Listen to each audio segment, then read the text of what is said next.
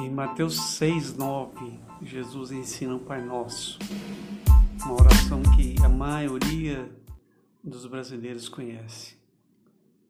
E eu gostaria de fazê-la agora também.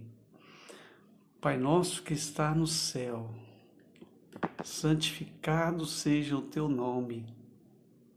Deus está no céu e Ele é santo, e a gente tem que glorificar Ele por isso. Venha o teu reino, seja feita a tua vontade, assim na terra como no céu. O reino de Deus não é comida nem bebida, mas justiça e paz. O próprio Jesus disse: Venha esse reino para nós, Senhor. Seja feita a tua vontade, assim na terra como no céu. Fazer a vontade, descobrir a vontade de Deus não é, às vezes, muito fácil e nós precisamos estar buscando isso diante dele. Dá-nos hoje o nosso pão de cada dia.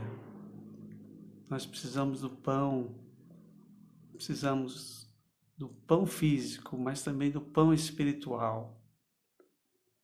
E perdoai as nossas dívidas, assim como nós perdoamos aos nossos devedores. Nós precisamos pedir perdão a Deus, porque o tempo todo nós erramos e erramos o alvo, aquilo que Deus quer para nós.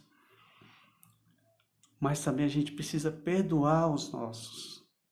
Não adianta muitas vezes você pedir perdão para Deus, sendo que você não perdoa aqueles que são que te ofendem, que fazem alguma coisa de mal para você. E não nos deixe cair em tentação, mas livra-nos do mal porque teu é o reino, o poder e a glória para sempre. Amém. Não nos deixe cair em tentação. A tentação está o tempo todo aos nossos olhos. O diabo quer tragar. Ele anda ao redor e colocando as armadilhas dele. Por isso a gente tem que estar conectados o tempo todo com Deus. Senhor, livra-nos do mal.